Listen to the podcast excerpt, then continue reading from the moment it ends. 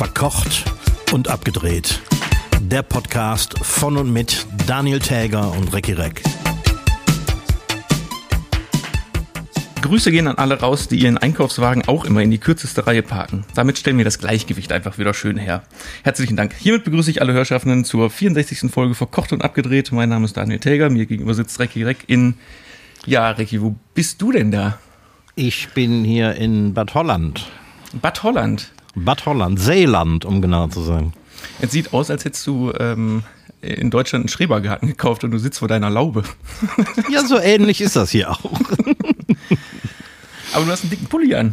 Ich habe einen dicken Pulli an, ich sitze draußen im Garten am äh, Tisch und äh, es könnte sein, dass äh, der Hörer hier ein paar äh, Möwen oder Robben hört im Hintergrund. Ich habe gerade Fall das Tau- stört Tauben nicht. gehört. Ja, Tauben sind hier leider einige. Die Ratten der Lüfte. Ja, aber sag mal, dann ist ja hier der, äh, der Corona-Spürhund, ist dann ja das erste Mal am Meer. Ja, allerdings. Der Hat hatte der echt Spaß? Spaß? Der hatte Spaß, ja. Der hat. Äh, es, es war Ebbe, das heißt, wir hatten eine relativ lange Wanderung bis ans Wasser und äh, allein den Sand fand er schon super. Als wir dann am Wasser waren, hat er, äh, fand er das sehr interessant, dieses äh, sich bewegende Wasser, das immer vor und zurück äh, gekommen ist und äh, sehr seltsam geschmeckt hat. Er hat es trotzdem getrunken Natürlich. und äh, hat dann auf dem Nachhauseweg erstmal ausgiebig sehr dünn gekackt und sehr viel getrunken hinterher. ja, wo- woher soll jetzt auch wissen, ne? Ja, eben. Ich habe es ihm vorher gesagt, aber er wollte nicht hören. Nee, schön. Aber dann mach doch, machst du dir äh, schöne Tage. Schöne Tage in Kortkräne. Wobei du warst ja jetzt auch schon über, ähm, über das äh, Pfingstwochenende da. Oh ja, daran hatte ich überhaupt nicht gedacht. Weil das hätte ich dir sagen können. Das ist eine der schlimmsten Feiertagswochenenden in Holland. Also was die Ja. Überfüllung angeht. Nach unserer Ankunft am Samstag war ich im äh, Supermarkt einkaufen und es war die Hölle. Es war schlimmer als in Deutschland äh, kurz vor dem langen Wochenende. Also ich glaube, ganz NRW war in diesem einen Supermarkt auf dieser Insel hier. Das ist, vor allem, äh, das ist so. Wenn man in NRW wohnt, fährt man halt genau da nach äh, Südseeland. Ne? Ja, genau. Ich habe mir die, die Nummernschilder auf dem Parkplatz angeguckt. Also das war Ruhrgebiet, Bonn, Köln, der ganze Raum. Ja, und die ganzen Punks, die waren ja auf Sylt. Die ganzen Punks waren natürlich auf Sylt. Hast, hast, hast du das mitbekommen, dass die, ähm, weil die nicht so viel Bier mitschleppen wollten, sich per Amazon Bier in, in, in Packstationen haben schicken lassen und dann einfach Ja. in Sylt vor Ort rausgeholt haben? Gute Idee, muss ich sagen. Ja, da, da habe ich nämlich auch direkt das äh, Zitat der Woche, habe ich, hab ich jetzt mal äh, frisch eingeführt. Oh ja. Ja, nicht, nicht, dass wir das jetzt immer machen müssen, aber ähm, ein Zitat von einem Punk auf Sylt gegenüber einem, ich glaube, Fokus-Reporter war das, der einfach gesagt hat, ich war noch nie auf Sylt, aber ich komme auch nie wieder. Ist nicht meine Insel hier so. Ich habe heute einen Artikel gelesen darüber, irgendwie, ähm, so als äh, Unterüberschrift hieß es äh, Mittelfinger an die Reichen und Schönen. Ja, genau. Und die ganzen Reichen und Schönen stehen jetzt am äh, Hamburger Bahnhof und machen die, machen die Gegendemonstration. Oder was? Aber am Ende war es ja tatsächlich so, ne? Die, die Punks feiern irgendwie Straßenparty mit Dosenbier und die Reichen und Schönen feiern den Ponyclub mit Champagner und Koks. Ja, aber ist doch schön. Das ist doch ein schönes Nebeneinanderleben. Ein schönes Nebeneinanderleben. Und ich habe ein Zitat hier von einer Sylterin, die danach gesagt hat, ähm, am Ende sind sie alle gleich, sie benehmen sich daneben. Wer, wer jetzt? Also die, auch die Reichen und Schönen und Auch die Reichen und Schönen, weil in diesem, in diesem Ponyclub war eine Party, wo auch äh, sehr stark hinterher gekotzt wurde, irgendwie auf der ganzen Straße. Also das, äh, ob du jetzt Tetzlaff fährst oder, oder Twingo, das ist egal, ne? Ja, vor allem auf Sylt fährt, äh, fährt gar kein Auto. Stimmt auch. Da unterscheidet nur die Frisur. Nur die Frisur. Aber, aber ich finde es so witzig, ne, weil diese, diese typischen Irokesen-Frisuren, die man so aus Mhm. den 90ern kannte, ich wusste gar nicht, dass es diese Punks noch gibt. Ja, das sind sogenannte Altpunks. Also es gibt ja Alt-Hippies, die kennt man ja auch, ne? Also es gibt auch Altpunks. Ja, aber da waren auch, die waren, also entweder haben die sich sehr, sehr gut gehalten, aber die, da waren auch Jugendliche. Ja, vielleicht, vielleicht ist das wieder in. Es, es, äh, es, gibt ja immer wieder solche Wellen von, von, äh, von Trends und Moden. Die, die Mods zum Beispiel waren ja schon dreimal wieder da. Mhm. Nach den 60ern. Aber äh, ich kann mir vorstellen, dass Punk mit Iro und allem drum und dran auch wieder in ist. Ja. Ähm, Bezug nehmend zu letzter Woche habe ich noch was. Ähm, ja. Nämlich zum Thema, wir hatten ganz kurz angeschnitten, äh, Molekularküche, ne? Ja. Ich glaube, in einer der Fragen. Und unsere Hörerin Angelika musste erstmal googeln, was Molekularküche ist. Jetzt muss man dazu sagen, Angelika wohnt ja in, in den USA. Und daher meine Frage jetzt an dich: Ist Molekularküche so ein europäisches Ding, dass es nur hier fancy ist? Nee, kann man nicht sagen. Ähm, dieser nee, Trend kann man es nicht nennen, aber diese, diese Neuentwicklung Molekularküche, die ist ja auch schon was älter, also 20 Jahre alt ist das bestimmt. Und die ist von Europa ausgegangen. Also es gab da irgendwie äh, gerade in Barcelona äh, und Umgebung, Nordspanien, El Bulli Restaurant und so, da ist das irgendwie so entwickelt worden. Mhm. Aber das ist, hat weltweit um sich gegriffen. Ja, das habe ich mir nämlich äh, fast gedacht. Das ist, also ich hätte eher gedacht, dass das der Trend sogar so daherkommt. Weil die sind ja so, dachte ich, was das angeht, sehr kulinarisch fortgeschritten. Ja, ich meine, in Amerika wird es das auch geben. Aber das ist nicht so eine Küche, wo man als Normalbürger, der lecker essen gehen will, irgendwie freiwillig hingeht. Da muss es schon wirklich irgendwie ein Fable für haben und ähm, Bock drauf. Bock drauf, ja. Ich habe vorgestern, glaube ich, war es in so einer Quiz-Sendung im Fernsehen, ähm, eine Ja-Nein-Frage gehört. Da bin ich mal gespannt, wie du darauf antworten würdest. Nämlich, ähm, also eine, eine richtig oder falsch Frage. Aussage. Im Stadtkern von New York gibt es nicht ein Restaurant mit Michelin-Stern. Richtig oder falsch? Boah. Was ist das Zentrum? Manhattan? Oder ein Teil von Manhattan? Wahrscheinlich, ja. Ich denke mal, Manhattan ist damit gemeint. Also ich weiß es natürlich nicht, aber ich könnte mir vorstellen, dass es da tatsächlich keins gibt. Das ist echt witzig. In der Sendung war, also äh, die Frage musste Horst Lichter beantworten. Mhm. Und der hat genauso wie ich gesagt, M -m, da ist keins. Ich war da schon, ich war da auch schon essen und da ist kein Sterne-Restaurant. Mhm. Weißt du, was die Antwort ist? 48 mit einem wow. Stern hinter.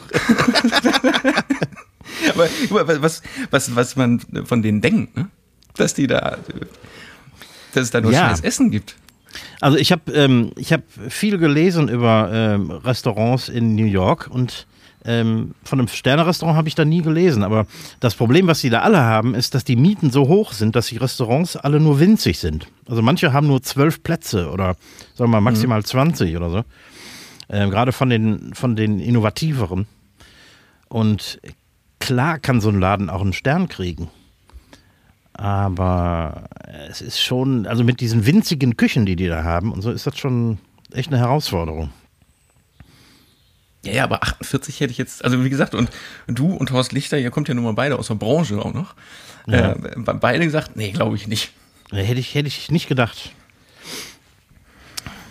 Nee, da, da musste ich direkt, dachte ich, direkt, das frage ich dich mal auch mal direkt. Mhm. wow, 48. So, die IEA hat ähm, deutsche und europäische Badegewässer getestet. Ja. Und Deutschland hat unfassbar gut abgeschnitten. Äh, abgeschnitten. Ich glaube, da kannst du von zweieinhalbtausend getesteten Badegewässern, also inklusive Meer, kannst du, glaube ich, nur in vier sollte man nicht baden gehen. Also Wasserqualität wieder sehr gut, genauso wie äh, in Südholland, da wo du gerade bist. Mhm. Und da komme ich nämlich mal zu der Frage: Bist du der Meergänger? Oh, eigentlich nicht. Also ich bin definitiv nicht der äh, auf dem Handtuch, Handtuch im Sand Lieger. Nicht. Weil nach, nicht, weil nach zehn Minuten überkommt mich die Langeweile und ich fange an, nach der nächsten Strandbar zu suchen. Kann ich total. Ja, und außerdem äh, auf dem Handtuch in der Sonne liegen. Boah. Furchtbar. Also entweder, also grundsätzlich muss da erstmal ein Schirm drüber. Damit man nämlich nicht Ja. in der Sonne liegt. und dann, genau, was du gerade sagst, dann liegst du, und selbst wenn du ja ein Buch mit hast, nach fünf Minuten weißt du ja nicht mehr, wie du liegen sollst auf dem, auf dem Brett Sand. Ja, genau. Und dann, dann blenden die weißen Buchseiten auch noch so in der Sonne, dass du kaum lesen kannst.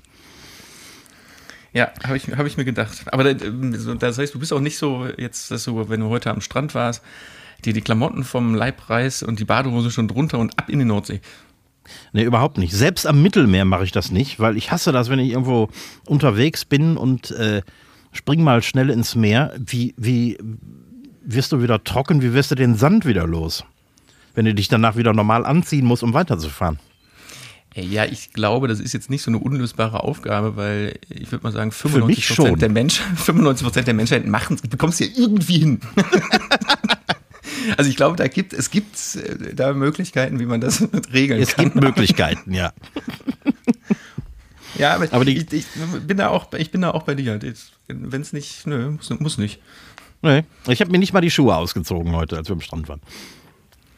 Ist ja jetzt auch noch ein bisschen kalt. Wie viel Grad hat die Nordsee jetzt? 16 Grad? Ja, 17? ich schätze mal kn knapp über Null, ne? Gefühlt Nee, zumindest. Gefühlt. Ich meine, ich hätte sogar Eisschollen gesehen. Ich, ich glaube nicht. Aber ähm, hast du mitbekommen, dass die, dass ihr jetzt ähm, die ganzen NRWler am Wochenende in Holland waren und dass die ganzen Holländer nach Deutschland gekommen sind zum Tanken? Äh, Ja, klar. Wie, wie, Weil- wie teuer ist denn der Sprit in Holland? Also äh, durchweg über 2 Euro. Mhm. Und an der Autobahn sogar 2,40 Euro zum Beispiel. Boah, okay. Aber hier hat sich das, ich habe die letzten Tage jetzt nicht mehr so richtig geguckt, aber auch am Wochenende war es noch. Also das ist wieder über die 2-Euro-Marke hier auch gegangen. Ja, so viel zum Thema äh, Steuererlassen. Mhm. Das ist da echt Volksverarschung, oder nicht? Ja, das ist ja klar, das ziehen sich jetzt die, die Mineralölkonzerne und Ja, die. Tankstellenbetreiber rein. Hm? Es steht ja auch nicht im Gesetz, dass das äh, verboten wäre. Ja, aber die, die diskutieren doch gerade über irgend so ähm, was war das, Überteuerungssteuer? Nee. Äh, Ähm, über, wie heißt das? Über Gewinnsteuer oder, Oder Übergewinn, genau. Über, Übergewinn, ja. Dass nämlich Ja, genau das besteuert wird. Aber ich, das, wie soll das gesetzlich festge... Also, Ich, ich glaube nicht, dass das machbar ist. Ich bin kein Jurist äh, oder ja, aber ähm, ich glaube nicht, dass es möglich ist. Obwohl andere Länder das machen. ist das so? Ja. Das Ich weiß heißt, nicht wenn mehr ich, welche, irgendwo in Südeuropa, glaube ich. das heißt, wenn, sagen wir mal, ich jetzt Militärhelmproduzent wäre Mhm. und durch einen Krieg wahnsinnigen Absatz hätte, dann müsste ich, weil ich sonst weniger Helme verkaufe, müsste ich dann meinen Mehrabsatz versteuern. Genau. Mhm. Aber wo, wo macht man denn, zieht man denn da die Grenze? Weil es könnte ja auch sein, dass auf einmal Militärhelme äh, zur Mode werden. Ne? Also wo, wo setzt du da an zu sagen, ab dann greift, greift dieses Gesetz? Und genau das ist der Haken an der Sache.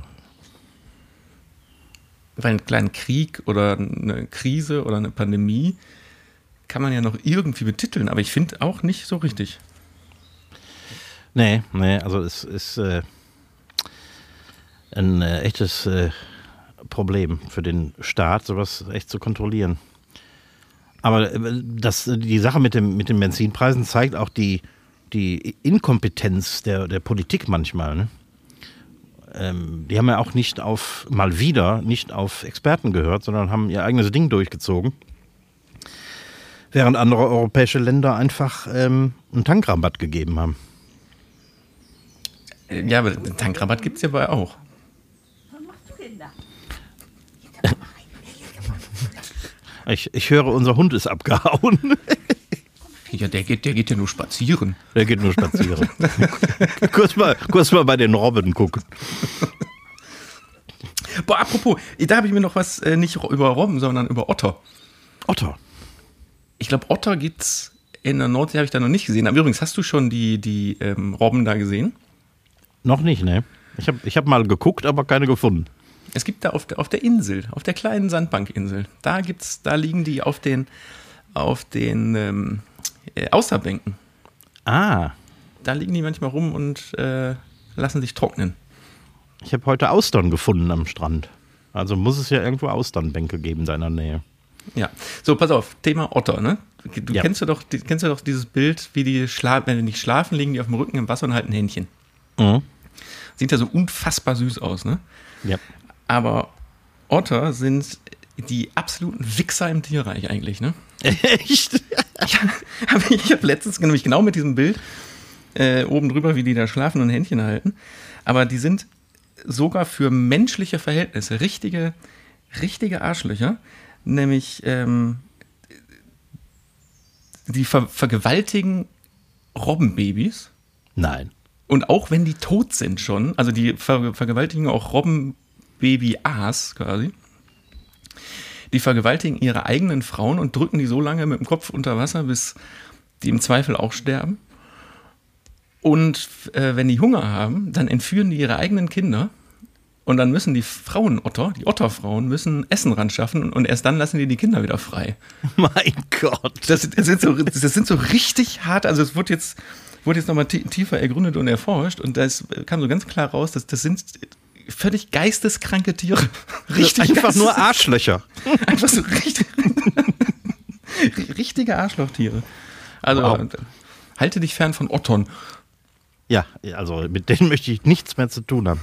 Nee, weil nicht, dass er dich dann nachher für ein Robbenbaby hält. Ach, ein totes Robbenbaby, naja. Ah, nee. Ich habe noch was ganz anderes. Habe ich auch heute gelesen. Ich glaube, das war sogar eine ZDF-Veröffentlichung äh, in den sozialen Medien. Äh, Hast du schon mal von äh, Neopronomen gehört? Nee. Also ein Pronomen ist ja, äh, keine Ahnung, äh, er, sie, es äh, sind, sind Arschlöcher oder so. Ähm, aber um jetzt ähm, sogenannten nicht-binären Personen ähm, es recht zu machen und jeden so anzusprechen, dass er sich darin wiederfinden kann, wird dazu aufgerufen, die äh, regulären Pronomen, die wir seit Jahr und Tag schätzen, seit es die deutsche Sprache gibt, ähm, links liegen zu lassen und stattdessen äh, die Pronomen they und deren zu verwenden. Ich kann dir mal ein Beispiel geben. Das ist Joe, they ist sehr nett und, de und deren Frisur sieht toll aus. Echt jetzt? Aber das, das, ist ja, nicht- das ist ja nicht nur, weil du gerade Neo, das klingt so nach neu, ne? Von griechisch neu. Ja, Das ist ja nicht neu, sondern das ist ja wirklich ein tiefer Eingriff in die Sprache.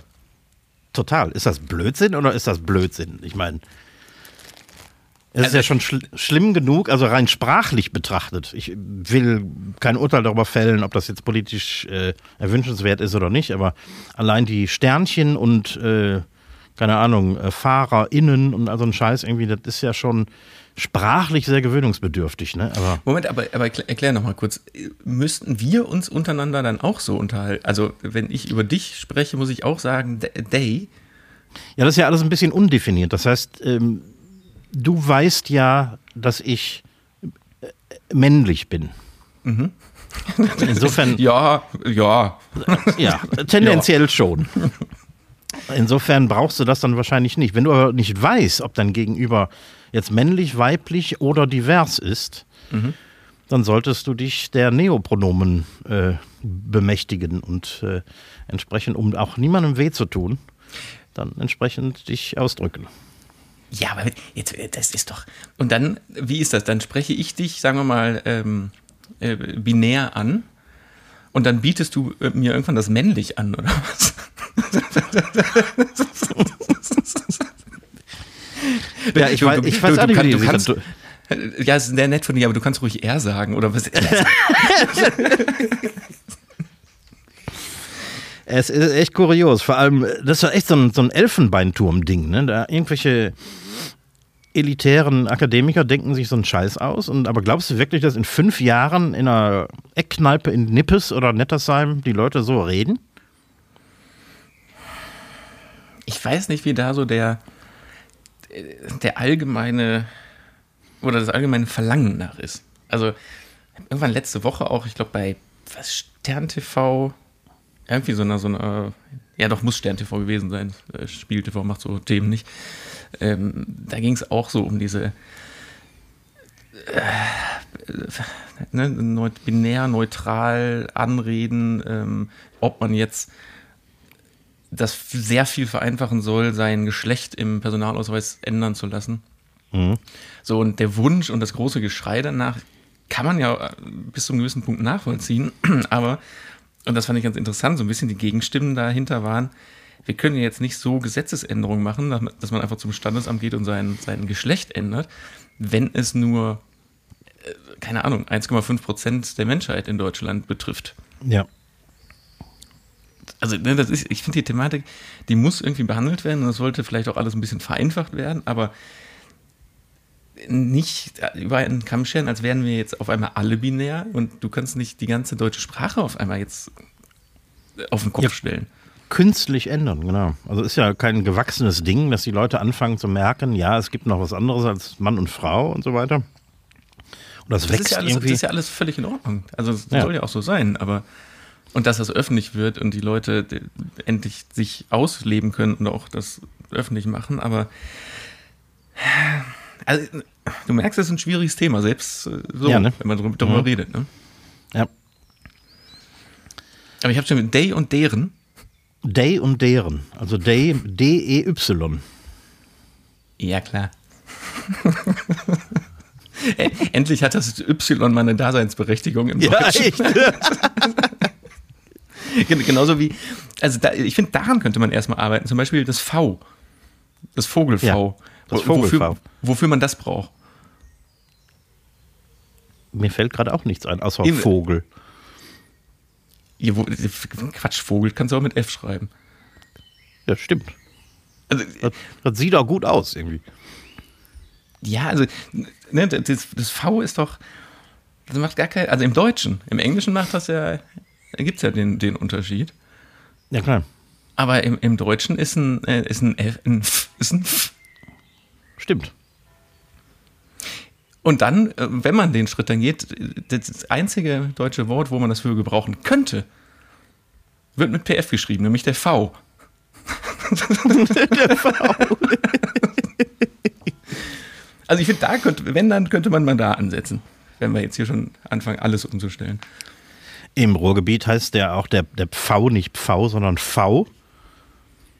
Mit F geschrieben, ne? V. Mit, mit, mit F, genau. Oder Pferd. Oder du, du Vollpfosten.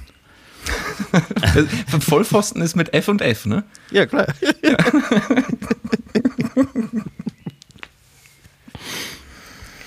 ich werde es mir nicht, also ich, vor allem, ich bin auch zu alt, glaube ich, jetzt eine neue deutsche Sprache zu lernen.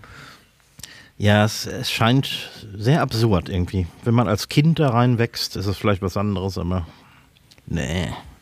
Nee, das war. Nee. Komm, schieb mal einen Tipp der Woche raus. Ja, hör mal, ich habe einen Tipp der Woche. Der hat sich gewaschen, doch. Nee, mein Tipp der Woche ist, nimm viel Geld in den Urlaub mit. Habe ich original letztes noch äh, mit einer Arbeitskollegin drüber gesprochen. Warum? Ich bin immer wieder erstaunt. Jetzt nicht nur hier in Holland. Äh, Holland ist natürlich teuer, mhm. ähm, aber auch andere Länder, in die ich in den letzten Jahren gereist bin, sind im Vergleich zu Deutschland echt teuer. Also alles das, was man so, äh, als, äh, ich kann jetzt Mieten und sowas nicht beurteilen, aber ähm, Supermarkt, Restaurant. Ähm, Ach so, du meinst jetzt grundsätzlich, ich plane viel Geld für den Urlaub ein? Ja, einfach weil die Preise im Ausland höher sind als in Deutschland. Und ähm, in Deutschland wird echt auf sehr hohem Niveau gejammert, was die Preise angeht. Ja, und gerade jetzt mal wirklich, gerade Holland Supermarkt, ne, ist, also da gehst du ja, wenn du noch, also groß einkaufen gehst, niemals unter dreistellig raus. Ja, stimmt. Also, also wenn du so für eine Woche einkaufst. Vieles, selbst Tomaten, ausgerechnet die Tomaten in Holland, kosten teilweise das Doppelte von dem, was sie in Deutschland kosten.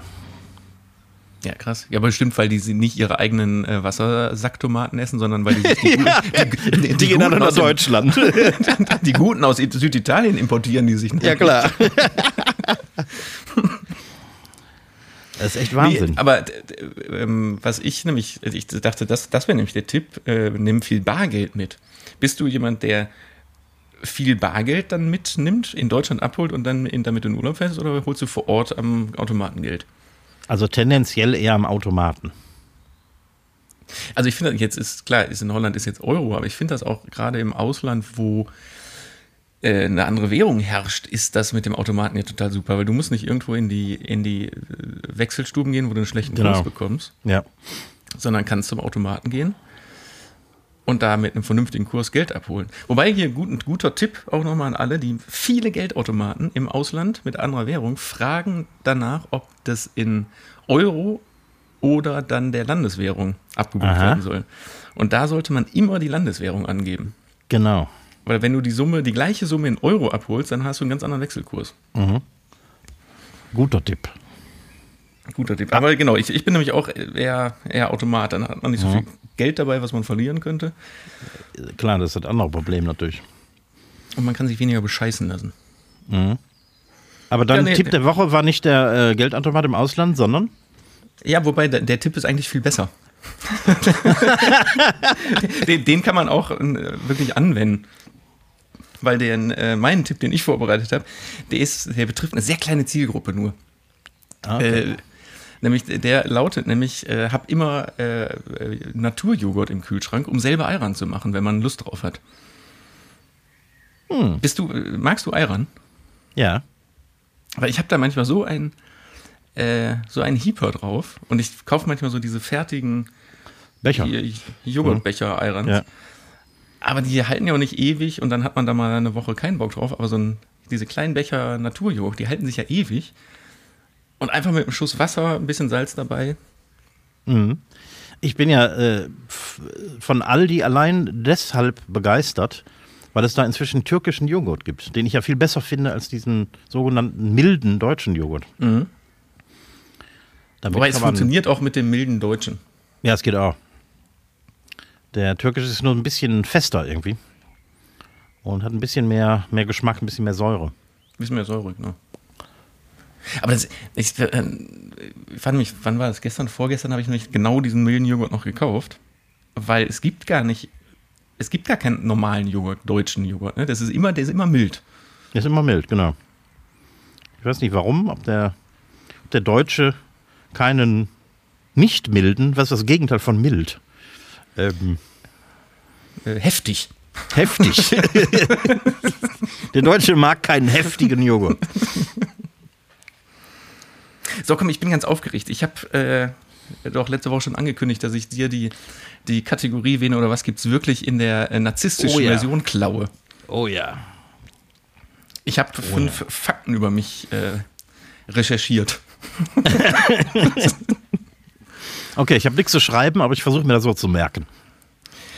Ja, also pass auf, Fakt Nummer eins. Ähm, mir hat ein Alpaka ins Gesicht gerotzt. Mhm. Mein größtes Hotelzimmer hatte 800 Quadratmeter.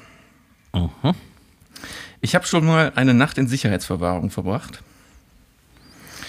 Ich bin im Oman auf einem Kamel, äh, Kamel geritten und musste kotzen. Und ich bin schon mal von einem Geheimdienst verfolgt worden. Ähm, okay, Alpaka stimmt. Also Ähm. mir hat ein Alpaka ins Gesicht gerotzt. Ja, da würde ich sagen, das stimmt. Das ist gar nicht so unwahrscheinlich. Und ich weiß, dass nicht nur Lamas, sondern auch Alpakas rotzen. Ähm, Hotelzimmer 800 Quadratmeter. Ähm, weiß ich noch nicht. Äh, was hat man noch? Ähm, Ähm, ich habe schon eine Nacht in Sicherheitsverwahrung verbracht. eine Nacht in Sicherheitsverwahrung. Ähm, wie wir wissen, ist das ja selbst mir schon passiert in, in der Art. Ähm, nicht unwahrscheinlich. Ähm, Ich bin im Kamel? Oman auf einem Kamel geritten und musste kotzen. Kamelritt und Kotzen. Und das letzte war? Äh, ich bin von einem Geheimdienst verfolgt worden. Äh, auch das ist mir übrigens schon passiert, aber das ist eine andere Geschichte. ähm, ähm, Kamelritt würde ich auch sagen, ja. Äh, Geheimdienst würde ich sagen, weil es mir auch schon passiert ist, ja. Ähm, Du hattest noch nie ein Hotelzimmer mit 800 Quadratmetern. Da legst du nicht drauf fest. Ja. Das ist falsch. Oh. Das war, nur, um das kurz zu erklären, das finde ich völlig absurd. Ich war in äh, Südostasien drehen unterwegs und sollte dann auf dem Rückflug, ich war alleine unterwegs irgendwie, warum auch immer, auf dem Rückflug in Bahrain zwischenhalten, um da in so einem äh, Super Spa Resort irgendwie ein Porträt über den Spa-Bereich zu drehen. Für den Gala Spa Award damals. Und das ist so, Bahrain ist ja so ein bisschen das Mallorca der ganzen Scheiche und so, wo die Mhm. selber in Urlaub fahren. Und das war so eine deutsch geführte Hotelanlage, wo tatsächlich, und ich hatte das, ich hatte das kleinste, also es ist natürlich, war natürlich kein Zimmer, sondern das sind so abgeschlossene, äh, ummauerte ja, Wohnbereiche quasi.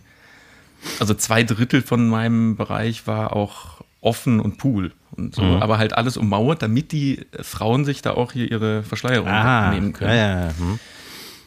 Und das war tatsächlich das kleinste, ich weiß gar nicht, wie sagt man dazu, Apartment-Dings, das kleinste, was es da auf dem Gelände gab. Oh. Und da gibt's, da könnte ich jetzt einen äh, ganzen Abend drüber erzählen, mache ich aber nicht. Aber ein lustiger Fakt war, ich konnte vom Fußende meines Schlafzimmers in den Pool und dann nach draußen schwimmen. ich weiß nicht, ob man das so braucht, aber weil nachts plätschert das auch so komisch. Aber Aber nicht schlecht. ja, so, also äh, das hatte, ist falsch. Hatte Okay. ich schon. Was hattest du denn nicht? Ähm, ich gehe mal eben durch. Ich habe auch schon mal eine Nacht in Sicherheitsverwahrung gebracht. Witzigerweise auch in Bahrain auf der Hinreise dahin. da bin ich nämlich eingereist und keiner hat damals darüber nachgedacht, ähm, eine Einreise-Drehgenehmigung für mich in Bahrain zu organisieren. Und dann wurde Ja. mein ganzes Equipment am Flughafen konfisziert. Und ich hätte gehen können, aber die 100.000 Euro Kamera-Equipment und das Ganze drumherum nicht. Und dann habe ich einfach beschlossen, bis die Botschaft das alles geklärt hat, bleibe ich dann auch hier. Und dann hatte ich die Wahl, ob ich gehe oder mich, mich in diese Asservatenkammer mit reinlege. Und ich war eh so im Arsch und übermüdet. Dachte ich, ja, dann kann ich auch hier schlafen. und dann wurde ich am nächsten Morgen rausgeholt. War, war halb so wild. Ja, und in Ägypten bin ich auch schon mal nicht nur von einem, sondern sogar von mehreren Geheimdiensten verfolgt worden. Weil genau auch da es ein Problem mit Drehgenehmigungen gab. Und in Ägypten weiß der eine Geheimdienst auch nicht, was der andere tut. Also waren sie alle hinter dir. Da, da waren dann alle da und das ist dann auch wirklich ähm, äh, damit geendet, dass dann irgendwann wie in einem Film so komische drei, drei so schwarze Jeeps vorgefahren sind und ähm, man rennen musste und so ein Scheiß. Und wir haben nachts unsere, unsere Hotelzimmer, die auch keine so richtigen Hotelzimmer mit fetten Türen waren, sondern die haben wir wie James Bond von innen mit so einem Haar abgeklebt, um zu Ja. gucken, also von außen, äh, um zu gucken, ob tagsüber einer drin war. Und abends habe ich immer so Gaffertape von innen an die, an die Tür gemacht, damit ich wach werde, wenn jemand die Tür aufmacht. Ja, nee, ganz einfach Fakt, ich bin noch, war noch niemals in meinem Leben im Oman, bin kein Kamel geritten und habe auch nicht darunter gekotzt. Okay. Aber dass, dass du direkt erstmal sagst, mir hat ein Alpaka ins Gesicht gespuckt, also wie, weil du sagst, das ist gar nicht so unwahrscheinlich. Wie oft begegnest du denn im normalen Leben einem Alpaka? Also in der Eifel haben wir sehr viele. Ja? Ja, also jetzt keine wilden natürlich, aber gibt es einige Alpaka-Züchter. Was macht man denn damit? Wolle. Boah, ich, Wolle nehme ich an. Ja, keine, Ahnung. ich also ich habe das damals, das war damals natürlich auch im, im Rahmen von Dreharbeiten auf irgendeiner Alpaka-Zuchtfarm. Keine Ahnung. Ah, genau, und wir wollten die Geburt drehen. Es ging um die, um die Al- Alpaka-Geburt und die Mutter war, war jetzt relativ aufgeregt, komischerweise aus irgendwelchen Gründen. Und hat uns äh, hier und da mal ein Flatscher ins. Aber die können zielen, ne? Die, Echt? Unfassbar. Über mehrere Meter, aber sowas von ins Gesicht. Und tut das weh? Das flatscht schon ganz schön. Also ich habe zum Glück nur so einen, so einen Streuschuss abbekommen. Aber das ist, das ist ja auch so ein bisschen fester und bleibt auch hängen. Das ist jetzt nicht so eine Spucke. Ich gehe jetzt mal ein bisschen ins Detail. Das ist jetzt nicht so eine Spucke, die dann so, so sanft runterläuft, sondern das ist mehr Mhm. wie, als würdest du so ein, so ein, so ein ja, so Schleim schmeißen. Oh ja. Also sowas, das, das kennst du auch, wenn man morgens aufwacht wacht so, so mal richtig. so das, so die Konsistenz dann. Ah ja, ah ja. Ipak. Ja, das war Wen oder was gibt es wirklich. Wir müssen uns mal so, so anfangen, so ein End-Bumper, End, äh, Bumper. musikalische Bumper. Ja, ne? Wen oder was gibt es wirklich? Wen oder was? Ja, immer, ich habe ähm, ich hab auch Fragen an dich. Normalerweise mache ich ja Fragen an den TV-Mann, aber ich wollte heute mal die Kochfragen umdrehen. Das heißt, ich hätte Kochfragen an den TV-Mann. Weil du Inspiration brauchst oder? Ähm das sind so teilweise Sachen, über die ich mal so nachdenke äh, und, äh, und, nachgedacht habe oder äh, permanent drüber nachdenke und so. Ähm, mhm. Vielleicht hast du ja ganz andere Ideen als ich. Solange ich Hunger habe, habe ich immer Ideen. Hast du denn schon gegessen heute? Ich habe heute schon gegessen, ja. Okay, dann. Und es ist auch gut, dass es keinen Geruchspodcast gibt, weil ich mhm. rieche sehr nach Zwiebel und Knoblauch. Oh.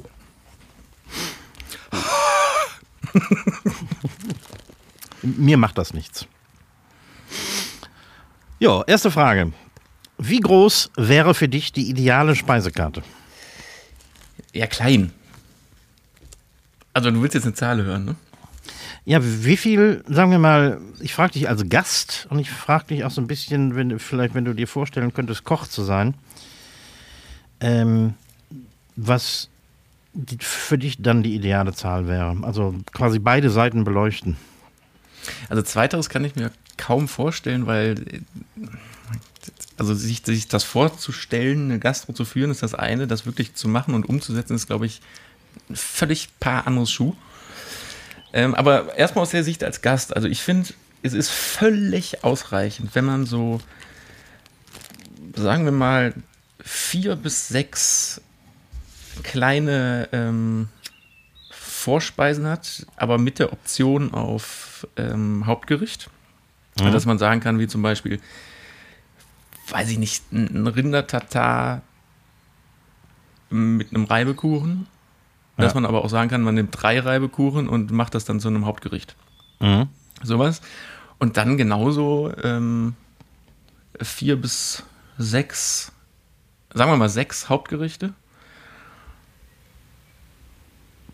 Ein bisschen durchwachsen und ja, Dessert kann ich leider nichts zu sagen. Also da finde ich, ich war letztens in einem Restaurant, die hatten ein ganz cooles Dessertkonzept, ähm, nämlich du kannst nur sagen, ich will Dessert oder nicht, und dann kommen die mit so einem großen Tablett und da sind dann verschiedene Arten von so Glasdesserts drauf. Mhm. Irgendein Pudding, ein Tiramisu, kein, ich habe mir das nicht so genau angeguckt. Und dann kannst ja. du dir da einfach was aussuchen. Ah, das ist gut.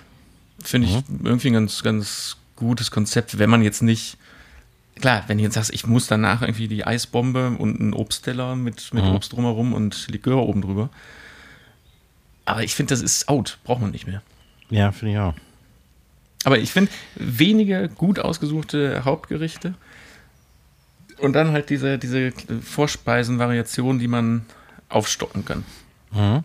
Und, keine Ahnung, vielleicht äh, zur Spargelzeit dann irgendwie noch ein, ein, Tagesgericht. Ja. Ja, ist gut gedacht. So von der anderen Seite, ich sehe das oft in der Branche, dass viele Köche denken, ähm, je mehr, desto besser. Also ich meine jetzt auch nicht die Extrembeispiele, sondern ähm, also nicht diese, keine Ahnung, 385 äh, Posten wie im China-Restaurant, sondern ähm, statt sechs dann 20 Hauptgerichte. Einfach, um es jedem recht zu machen. Ja, aber das kannst du mit sechs ja auch. Finde ich auch. Also ich habe dir doch letztens hier den, ähm, äh, den Link zu, dem, zu diesem Restaurant hier in Köln geschickt, die das Konzept fahren ganz weg von Tellergericht, sondern da wählst ja. du ähm, so ein bisschen Baukastenprinzip, wählst du dir die, das, entweder den Hauptfisch oder das Hauptfleisch aus und holst dir dann die Sättigungsbeilagen und das Gemüse, kannst dir selber einfach zusammenstellen. Mhm. Finde ich, also ist auch, ist auch nur eine Konzeptidee, ne? Und damit kannst du natürlich wenig anbieten, hast aber viele Variationsmöglichkeiten, um es jedem recht zu machen. Das stimmt, ja. Aber nichtsdestotrotz kannst du ja trotzdem, wenn da, wenn, keine Ahnung, du bietest jetzt, weiß ich nicht, äh, äh, ein Schnitzel mit Pommes an, mal so ganz blöd. und jemand will aber statt der Pommes dann lieber einen Salat haben, dann schmeißt er halt einen Salat da drauf. Ja klar, ist ja keine Kunst. So, also man muss ja das nicht alles klein aufschreiben. Ja, stimmt. Hm. Ja, und aus der, aus der, aus der Kochregion, keine Ahnung, es kommt ja ein bisschen drauf an, wie gut man auch die Sachen miteinander kombinieren kann und ob die eine Sättigungsbeilage bei mehreren Gerichten dann wahrscheinlich auch zu tragen kommt. Ne? Oder ob man für jedes Gericht jedes Modul einzeln vorbereiten muss. Ja. Also es gibt Küchen, die machen für je, jedes äh, Fleischstück eine eigene Gruppe von Beilagen. Aber man muss das nicht unbedingt machen. Ich kenne sehr gute italienische Restaurants, die ähm, da kriegst du, da bestellst du quasi dein Stück Fleisch und auf der Karte steht nur Tagesbeilage. Genau, ja. Das finde ich auch eine gute Option. Ja, aber das ist auch.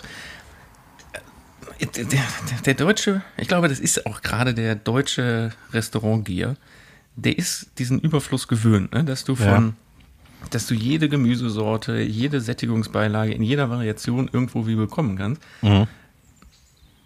Ist sich aber da gar nicht bewusst, gerade auch in, in kleineren Läden, dass die, es kann ja nur die Qualität darunter leiden. Auf jeden Fall. Hm. Mach doch lieber nur zwei Sachen. Oder ne, zwei Gemüse, zwei Sättigungsbeilagen, aber dann in gut und in frisch. Ja klar. Vor allem, wenn du, äh, was weiß ich, acht Sättigungsbeilagen anbietest, die musst du alle vorbereiten und bereithalten. Und davon verkaufst du ja nur ein Zehntel oder so. Mhm. Und der Rest geht in die Mülltonne. Also musst du das irgendwie natürlich auch einpreisen. Ja, also ich, ich brauche das nicht. Können, können ja unsere, unsere Zuhörer vielleicht mal Bezug drauf nehmen, ob wir da vollkommen daneben liegen oder falsch denken, aber ich finde diese, dieses, was du gerade sagst, dieses 50, 50 äh, Gerichtmenü, also äh, Speisenkarte, braucht man nicht mehr. Nee, eigentlich ist das out. Also es gibt die Gegenbeispiele, ne? Hier dieses, dieses Brauhaus hier in Ehrenfeld. Traditionsbrauhaus, 200 Plätze, immer rappelvoll der Laden. Die haben allein die Tageskarte, oder die, deren Wochenkarte hat, glaube ich, 15 Gerichte. Boah. Das, ist- das ist unfassbar und die haben, äh, waren- ja, so, so richtig viele Hauptgerichte, viele, viele Hauptgerichte sind es nicht, aber es sind bestimmt insgesamt auch 25, 30. Aber da kannst du dir auch sicher sein, dass das, es geht da jeden Tag, die haben so einen unfassbaren Durchlauf. Inklusive Mittagstisch und, Genau, wollte ich gerade sagen. Sieben Tage die Woche inklusive Mittagstisch. nee, fünf Tage machen die nur. Fünf Nee, Tage? äh, sechs, sechs Tage, Entschuldigung, sechs Tage machen die. Okay. Aber, ne, aber das ist eine absolute Ausnahme, finde ich. Ja. Nächste Frage. Ist äh, ein bisschen aus aktuellem Anlass. Wie würdest du versuchen, die extremen Verteuerungen in der Gastro an Waren und Betriebskosten aufzufangen, um zu verhindern, alle Preise um, was weiß ich, 30 Prozent anheben zu müssen und vielleicht noch was dabei zu verdienen? Die ist schon klar, dass ich kein Gastronom bin und eine völlig falsche Profession für so eine Frage habe. Ne? Ja, ich weiß, aber du, du, du musst ja täglich rechnen in deinem Job. Ja. Und deswegen wäre es mal interessant, eine andere Warte zu hören. Ja, aber wie soll ich denn die, der Teuerung entgehen, wenn ich schon teuer einkaufen muss und die Energie teurer wird? Dann kann ich ja nur teurer verkaufen. letztendlich kannst du natürlich nur teurer verkaufen. Aber wie könnte man Kosten einsparen? Ja, ich meine, ich kenne ja deine. Du denkst jetzt schon über deine zukünftige Karte nach, ne? Ja, klar. Ähm, ich meine, ich kenne ja deine, deine alte Karte. Und du warst ja schon immer so, dass du nämlich genau, was wir gerade hatten, nicht diese sechs Sättigungsbeilagen und das alles hattest. Du, da hast du ja schon sehr reduziert. Ja. Ist die Frage, ob man da noch monetär effizienter arbeiten könnte. Dass man wirklich, was du gerade sagst, Tagesbeilage macht Ja. dass das aber auch die, oh Gott, aber da muss man echt vorsichtig sein, dass das dann auch die Sättigungsbeilage, also du hast an dem einen Tag hast du, weiß ich nicht, Bratkartoffeln mit einem kleinen gemischten Salat, am nächsten Tag hast du äh, Pommes mit, wat, mit Brokkoli. Ja. Oh, das ist eine schöne Mischung. Pommes, Pommes, Pommes, Brokkoli. Ähm, ich weiß, also mich würde es nicht stören, ehrlich gesagt. Ne? Ja, Aber ich glaube, das geht zu weit für den Gast. ja ich glaube auch.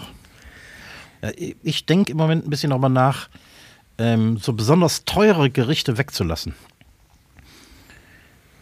Was ist denn ein besonders teures Gericht jetzt zum einen? Also was, was ist es und von wie viel Geld sprechen wir?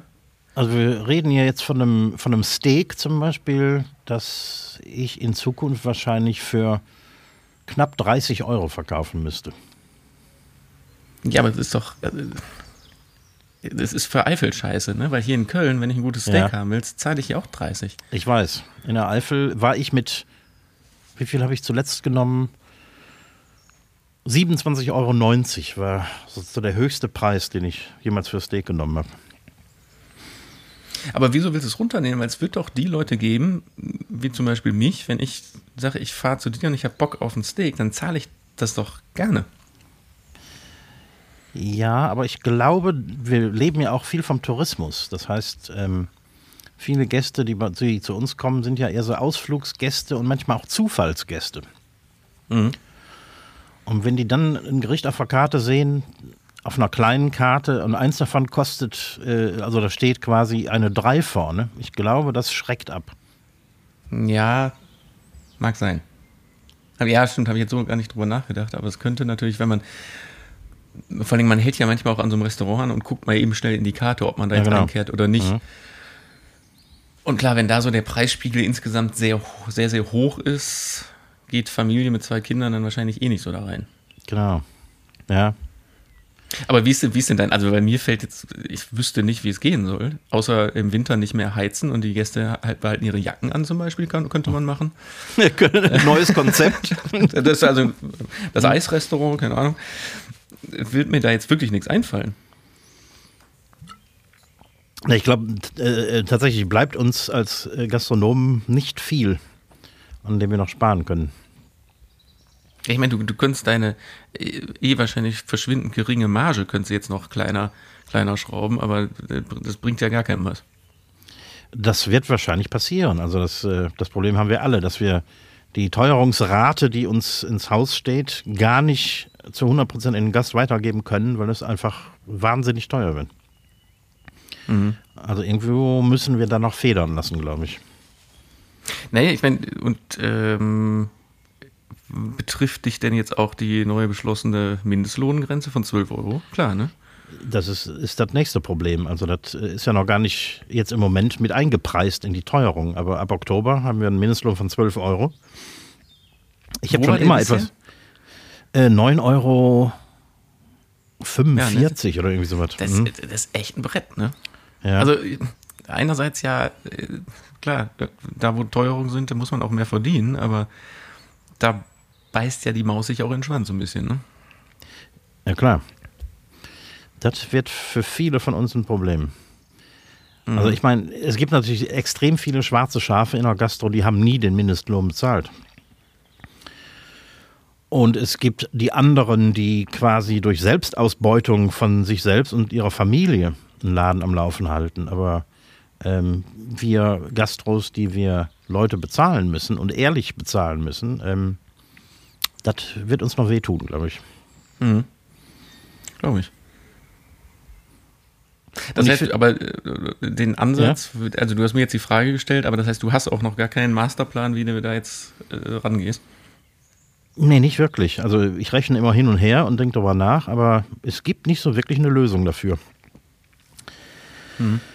Und ich äh, betone natürlich auch, dass äh, ähm, ein höherer Mindestlohn äh, natürlich äh, gu gut ist. Also man muss ja auch von seinem Lohn leben können.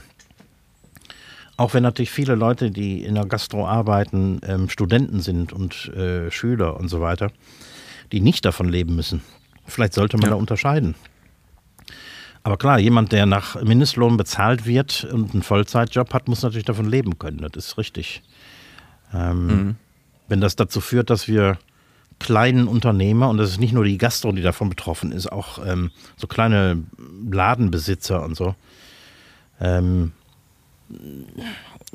für uns gibt es da keine Lobby, die äh, dazu aufruft, dass wir doch äh, vielleicht mehr als drei Euro die Stunde verdienen sollten. Weil ähm, wir als Kleinunternehmer haben den Mindestlohn schon lange nicht mehr. Du meinst du für dich jetzt? Ich, ich für mich, genau. Also ich, Ja. äh, meine, meine Stunden, meinen Stundenlohn darf ich mir gar nicht ausrechnen. Ja, wahrscheinlich nicht, ne? Also das, ähm, ja, in Deutschland ist äh, äh, wird vieles natürlich, viele Dienstleistungen und äh, Waren werden einfach zu billig angeboten. Ja. Und da sind wir wieder bei dem Thema, was wir vorhin hatten. Irgendwie überall im Ausland ist alles wesentlich teurer als in Deutschland. Ne? Ja, ja, klar. Ja, Hast du da mal auf Gastropreise geguckt? Natürlich. Also selbstverständlich Mhm. getan. Ja, mache ich immer. Mhm. Also es ist, ähm, es ist teilweise um 50 Prozent teurer als in Deutschland. Bei boah, gleichwertigem Niveau. Wahnsinn. Ja, ja, aber ich meine, vielleicht ist das äh, am Ende des Tages die Lösung, dass man diese Preise machen muss, dadurch aber entsprechend Kunden verliert und es kann sich einfach nicht mehr jeder leisten, essen zu gehen. Ja, ich fürchte, das wird dazu führen. Es muss dazu führen.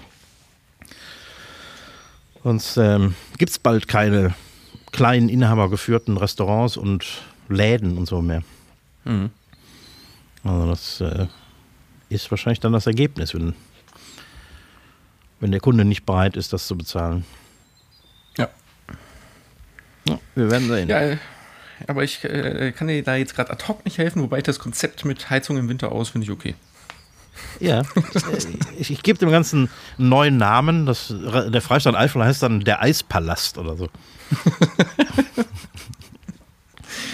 Und dann gibt es ja zur Vorspeise gibt's grundsätzlich immer eine Brühe. Erstmal Genau. erst, erst mal so ein bisschen aufwärmen am Anfang. Ja klar. Und Glühwein vom Weingut. Äh, dritte und letzte Frage. Wie viele Plätze sollte man als Alleinkoch bespielen können und welche Wartezeit ist in deinen Augen akzeptabel?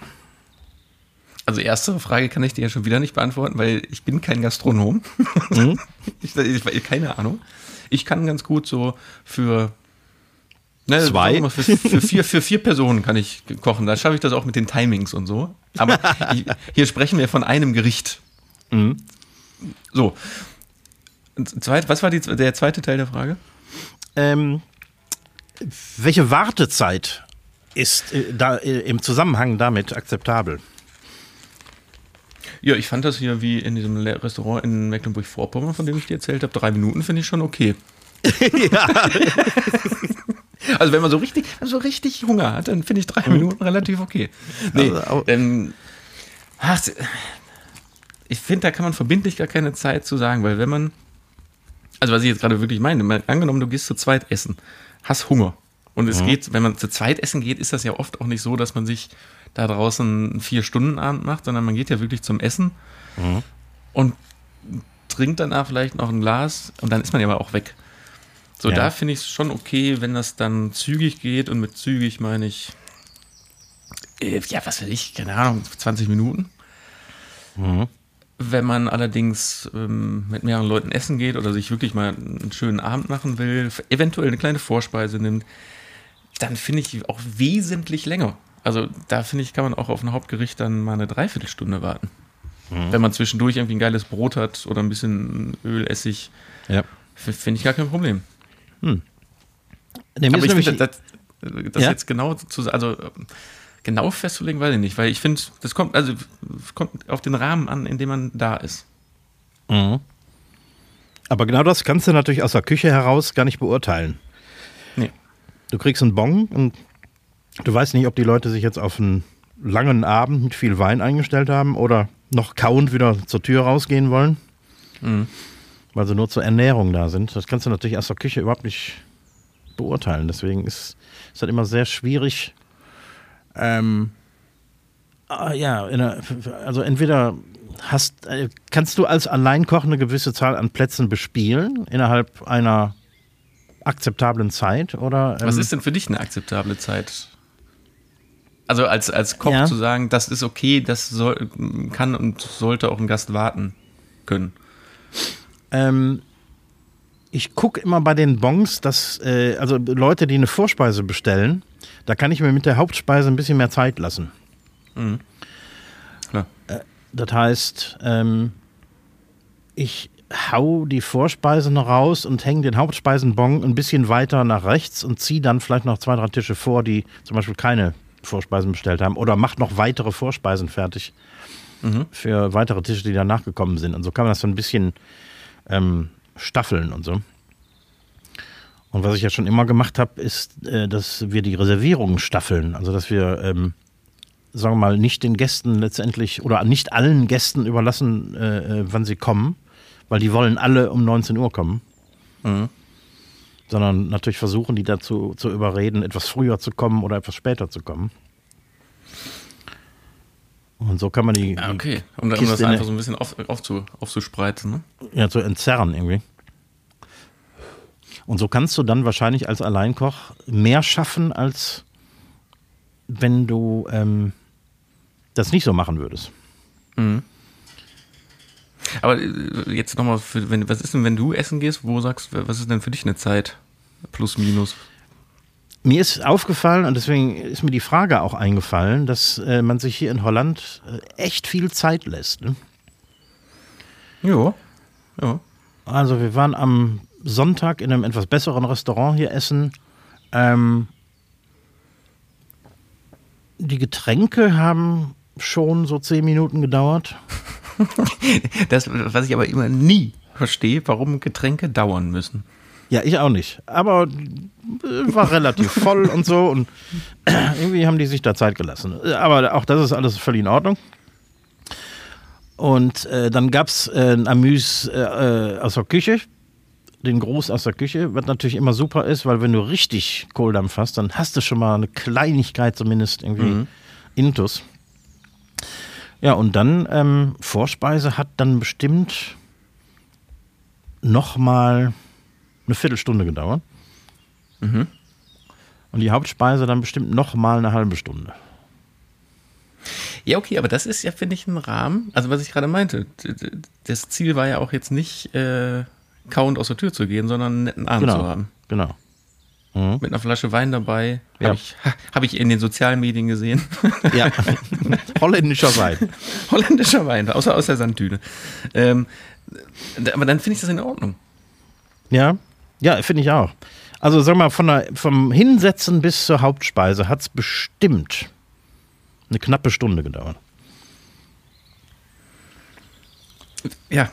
Aber genau, also das wäre jetzt, wenn du da jetzt richtig mit Knast reingehst, hast du, hast du Ja. verloren. Das stimmt. Also da- das wäre dann ein Punkt, wo ich Kopfschmerzen bekomme, die dann auch nicht mehr weggehen, selbst wenn ich dann was esse. Kennst du das? Ja, klar. Oder du bist voll unterzuckert. Ja, ja, oh Gott, furchtbar.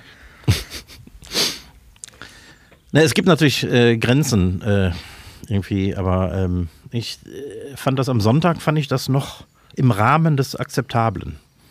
Aber nicht, nicht jeder Gast ist so. Also manche Leute fangen nach 20 Minuten an zu motzen. Kommt das dann bis in die Küche oder halten Kellner sowas einfach aus der Küche fern, so anfragen, wie lange dauert es noch? Ja, mal so, mal so. Also wenn es ernst wird, dann fragen die natürlich in der Küche nach. Wie lange dauert Tisch 5 noch? Okay. Aber muss man mit leben. Also ich, man muss den Leuten auch irgendwie zu, äh, äh, zu verstehen geben, dass äh, natürlich in der Küche auf Hochtouren gearbeitet wird und wir nicht uns alle die Falten aus dem Sack kloppen und unseren schönen Abend machen, sondern da wird gearbeitet. ne? Ja. Aber ich, manchmal dauert es eben. Ja, das waren doch, äh, das waren gute verkehrtrumme Fragen. Ich, ich habe dir eigentlich gar nicht viel helfen können. Du hast Ja, aber ja, ja, Du hast ja, Ja, eigentlich, du hast eigentlich mehr selber geholfen. ja, ich habe ihr selber geholfen dabei. Es ist ja, es ist ja ein Denkprozess. Ich, ich, Das ist ich ein Denk ja, schon. genau, absolut. Eine kleine Therapiestunde, verkocht und abgedreht hier. Ja, warum denn nicht? Ja, guck mal, wir sind auch schon äh, total am Ende. Also Oh, ja. nicht wir sind total am Ende, sondern die Zeit Auch ist das, ja total, total, total am Ende. Dann, ich hätte noch Speedfragen gehabt, aber mal, wie immer, schieben wir das mal. Ja, schieben wir mal wieder. Wir schaffen das ja alles, sonst immer hier alles nicht mehr. Ich habe auch noch, ich habe auch noch hier so Themen. Egal, schieben wir alles. Kann man, kann man alles gut machen. Und außerdem hattest du auch noch eine Hausaufgabe äh, zu, zu erledigen. Die Ja. schieben wir auch auf nächste Woche. Schieben wir auch. Für die, die letzte Woche nicht gehört haben, ähm, ich wollte den Unterschied definiert haben zwischen Sarkasmus und äh, Sa Sardonie oder Sa Sardo- Sardonismus? Sardo- Oder Sardonismus. ich bin gespannt. Klären wir alles äh, nächste Woche. Das klären wir auch nächste Woche. Ja. Ähm, in diesem Sinne äh, freut euch am Montag bei Verkocht und Abgedreht auf die Fischfrikadellen mit äh, der schnellen Remoulade. Oh ja. Äh, genau, und ansonsten alle Rezepte auf verkocht-abgedreht.de, da kann man auch noch ein bisschen mehr und genauer drüber lesen. Und, ach, guck mal, die Vögelchen bei dir im Hintergrund, die sind Schön, immer so ne? schön. Die sind immer so Idyllisch. schön. Ach, ist das schön. Du merkst, ich bin ganz, ganz kleines bisschen neidisch auch. Äh, Irgendwie Ja, da jetzt auch lecker, lecker, lecker Fisch essen. Naja, gut, äh, das wird auch schon wieder kommen. Äh, Ich kann nur sagen, äh, mach dir ein paar schöne Tage, erhole dich äh, Jo. und an euch da draußen, bleibt gesund. Äh, Die letzten Worte gehen an Ricky Reck. Tschüss. Ja. Mit Sand zwischen den, unter den Fingernägeln äh, vom Strand in Seeland verabschiede ich mich äh, mit äh, den Worten Madet Jod, schwenkt der Hut.